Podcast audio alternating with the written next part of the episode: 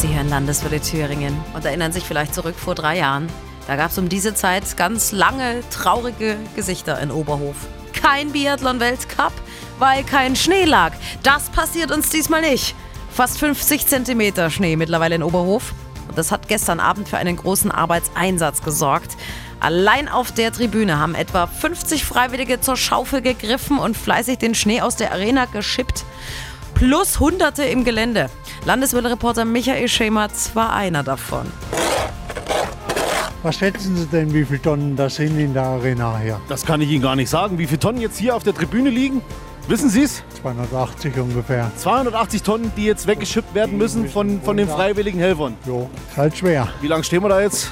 Oh, ich habe halb zehn heute früh angefangen. Seit halb zehn. Ist die Treppen frei gemacht, die Zugänge auch für die Helfer. Ja. Dass die Helfer überhaupt ran Ja. können in die Sektoren. Ich lese hinten auf Ihrem T-Shirt I love Biathlon. Vorne steht drauf Berliner Biathlon-Freunde. Sie kommen extra aus Berlin hierher Richtig. und gleich zum Schneeschippen verdonnert. Als wir gestern angekommen sind, haben wir das schon gelesen und auch im Radio gehört. Und dann haben wir gedacht, gehen wir mal hierher. Haben wir eh nichts zu tun. Hier wird schon ein bisschen geschnieft.